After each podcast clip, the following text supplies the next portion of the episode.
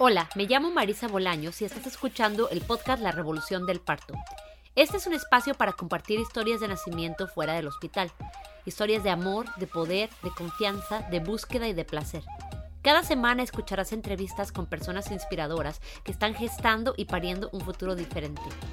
¿Qué pasaría si nos contáramos una historia diferente sobre el parto?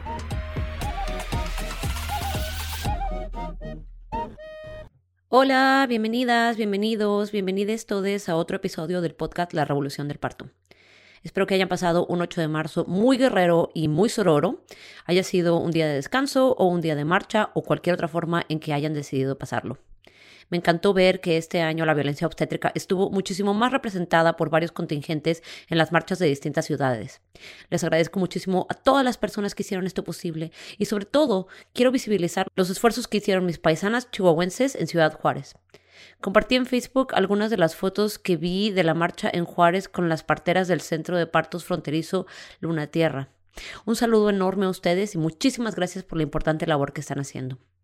Bueno, ya entrando al tema de hoy, esta semana solo soy yo, porque, como les comenté el episodio pasado, llevo varios meses queriendo hablar sobre un tema que tengo muy presente y que veo surgir una y otra vez en mi trabajo con familias y a veces también en el podcast. Es el mito de la madre perfecta. Yo sé que cuando lo digo con esas palabras, mucha gente puede descartar esta discusión, porque en teoría sabemos que la madre perfecta no existe y quizá pensamos de mil y una formas que nosotros no estamos buscando la perfección. Voy a tratar de explicar lo mejor que pueda mis ideas sobre este tema. Hace un par de meses leí un libro en inglés que se llama Burnout, lo cual se traduciría en español más o menos como desgaste o agotamiento extremo.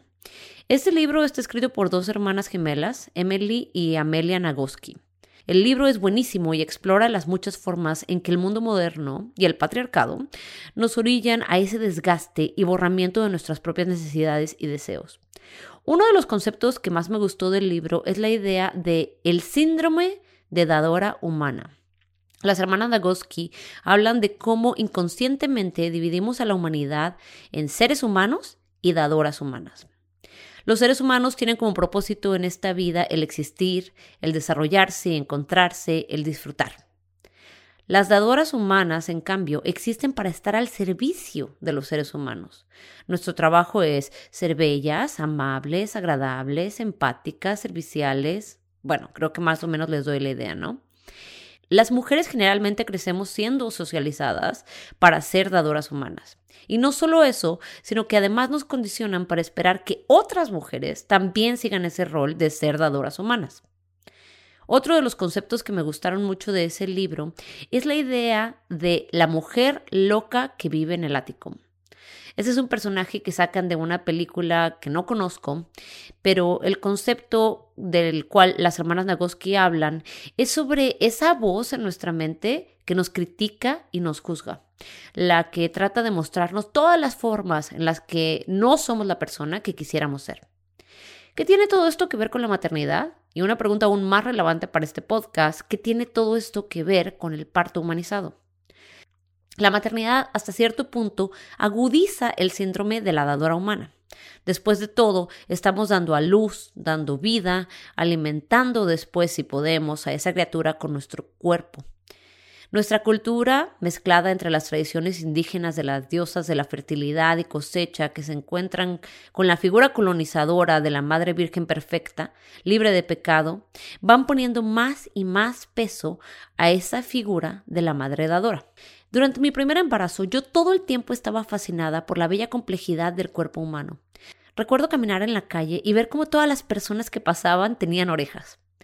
Y me sentía abrumada de gratitud de que la naturaleza era tan perfecta que yo podía estar sentada en la banqueta sin hacer nada, sin tener que leer una enciclopedia de anatomía y mientras tanto se estaban formando en mi vientre un ser humano con párpados, con pestañas, con minúsculas uñitas en los dedos.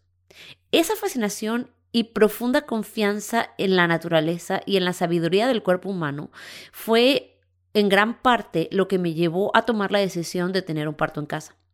Hoy en día, una década más tarde, me siento casi intoxicada de oxitocina recordando ese embarazo. Pero Todo en la vida, en el mundo, en la naturaleza, tiene luces y tiene sombras. Con el movimiento del parto humanizado y con todo lo que llamamos, entre comillas, natural, viene a veces cierta arrogancia y cierta presión internalizada para ser esas diosas de la fertilidad, esa madre dadora, abundante, poderosa, amorosa. En verdad, el mito de la madre perfecta se da en todos los ámbitos de formas distintas. Para algunas, la madre perfecta es una mujer de negocios, independiente, con el pelo perfecto, ropa profesional, con niños de apariencia pulcra que saben leer a los tres años. Para otras, la madre perfecta es la que cocina, limpia, cuida a los hijos de tiempo completo sin resentimientos, se mantiene deseable para su esposo y mantiene además algunos hobbies porque tampoco se trata de perderse en la maternidad. La madre perfecta para muchos es la que minimiza sus propias necesidades, la que se quita el pan de la boca para dárselo a los hijos y por supuesto obedece de inmediato cuando le proponen una cesárea por, entre comillas, el bien de su bebé. Entonces, esta figura se puede aparecer de muchas formas. No estoy diciendo que sea exclusiva al mundo del parto humanizado o al mundo del parto natural, pero sí la veo mostrarse de muchas formas y de eso es de lo que quiero hablar.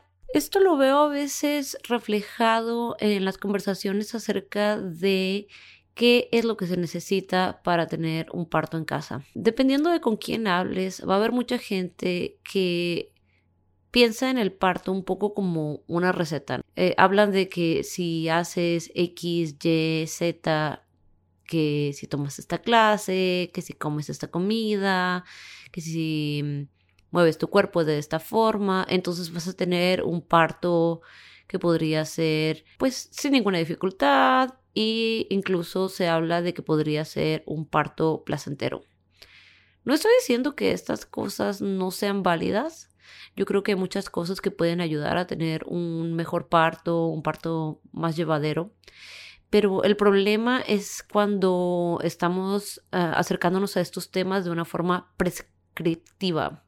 Porque entonces cuando eh, se nos ofrece esta, esta situación en la que si sigues la receta y tienes un parto como el que te decían que ibas a tener, entonces pues la receta funciona y ahí está, ¿no?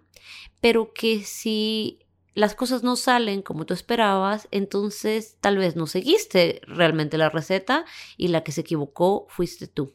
El problema es que estas recetas no son universales, pues cada quien trae sus propias cosas, ¿no? Su, su, propio bagaje, sus propios problemas que uno va cargando, sus propias historias, sus propias memorias, sus propios traumas.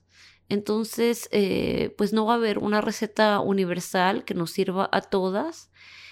Y mm, ahí puede salir eh, pues mucha culpa, incluso tal vez un poco de vergüenza, vergüenza de haber seguido la receta y no haber obtenido el resultado correcto, porque eso hasta cierto punto podría indicar que no somos buenas cocineras. Y ahí es cuando veo un poco cómo se presentan estas cosas en el tema del parto humanizado, del parto en casa. Para mí, la madre perfecta, la que yo quería ser, era una mujer aventurera, que a veces viajaba con sus hijos, que cocinaba siempre comida saludable y orgánica, que ayudaba a otras mujeres, que plantaba jardines donde quiera que fuera, que porteaba siempre a sus hijos, que bailaba y hacía yoga, que hacía arte, que leía y estudiaba, que sabía siempre cómo responder y guiar infancias, que tenía una relación igualitaria y una familia nuclear. Y todo eso empezaba con un embarazo saludable y un parto en casa. Y cuando empezó mi camino a la maternidad por varios meses, pensé que quizá realmente podía ser esa madre perfecta o al menos acercarme bastante. Tuve un parto mágico que me hizo sentir muy poderosa, tan poderosa que pensé que quizá no necesitaba ayuda en el posparto. Mi vínculo con mi bebé era muy fuerte tan fuerte que pensé que quizá podía cargar todas las responsabilidades de la crianza yo sola. Mi cuerpo produjo leche, me encantaba cargar a mi bebé en el fular, usábamos pañales de tela, comíamos comida saludable.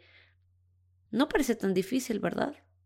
Pero mientras tanto, dentro de mí se iban acumulando tristezas y resentimientos. El resentimiento de tener que cargar tanto yo sola, mientras mi pareja dormía todo el tiempo la tristeza y el estrés de sentir que tanto de mi valor en el mundo dependía de cambiar mi cuerpo en el posparto por medio de controlar mi alimentación y mover mi cuerpo.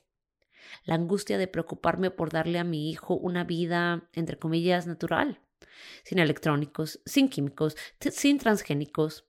Perseguir a esa madre perfecta que quería ser se estaba volviendo una pesadilla y en el fondo de todo me consumía una gran vergüenza por tener esos pensamientos, esos resentimientos, lo que yo percibía como fallas.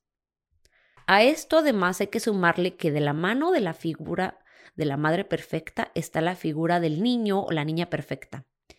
Les que se portan, entre comillas, bien los que no incomodan a los adultos, las niñas que comparten, que son amables, que se sientan sin hacer ruido. Esas expectativas son absurdas y en términos generales no son acorde al desarrollo cerebral de los niños pequeños, cuya corteza prefrontal del cerebro no se desarrolla lo suficiente para darles control de sus impulsos hasta que tienen entre 7 y 9 años. Mi batalla tratando de ser la madre perfecta tomó muchos años. No es que hoy crea que las cosas que estaba buscando no fueran importantes, pero ahora entiendo que simplemente no puedo pensar en todo, no puedo hacerlo todo y que no importa cuánto de mí dé, no puedo proteger a mis hijos de todas las cosas que puedan causarles dolor físico y emocional. Ahora me doy cuenta que muchas de esas cosas externas hasta cierto punto superficiales, se estaban interponiendo con lo que es verdaderamente más importante para mí, la conexión y la relación con mis hijos. Hoy en día, cuando mis hijos están conmigo, sé que la casa va a estar más tirada. Sé que a veces es más importante reír con ellos y jugar en el piso, aunque tengamos que comer comida congelada. Sé que mi valor en el mundo no depende de mi apariencia física, de todo el tiempo tratar de encoger mi cuerpo para darle gusto a los demás. Sé que la familia nuclear no es la fórmula para una familia feliz. Y hay muchas otras cosas que todavía tengo que desaprender y aquí estoy, en ese proceso de crecimiento y de sanación. También sé que va a haber muchas veces que podría escoger algo que, entre comillas, me acercaría más a esa madre perfecta y que simplemente no quiero y no tengo por qué hacerlo. Ya para terminar, solo quiero aclarar que esta noción de la madre perfecta no es nuestra culpa. Muchas veces cuando veo discusiones al respecto de esto, leo comentarios que dicen cosas como no debería de importarte lo que piensan los demás o es que las mujeres tienen estándares demasiado altos. Pero la verdad es que esa madre perfecta vive en el imaginario colectivo. La vemos en los anuncios espectaculares, sonriente, bella, blanca, alta, delgada cariñosa con sus hijos, al lado de su esposo guapo y exitoso. La vemos en televisión, la vemos en el cine, casi siempre un personaje secundario. Es cierto que no todas las madres de las historias son madres perfectas, también existe el contraste con la madre egoísta, negligente, enojona. Casi siempre nos presentan esa dualidad, indicando claramente cuál de las dos deberíamos querer ser. Espero que este episodio les ayude a reflexionar sobre su propia mujer loca en el ático, la que nos dice cosas horribles cuando nos vemos al espejo y que además juzga a otras madres por sus decisiones. Sigamos desaprendiendo juntas y recordemos que casi todas estamos haciendo lo mejor que podemos. Gracias por escuchar y estamos en contacto.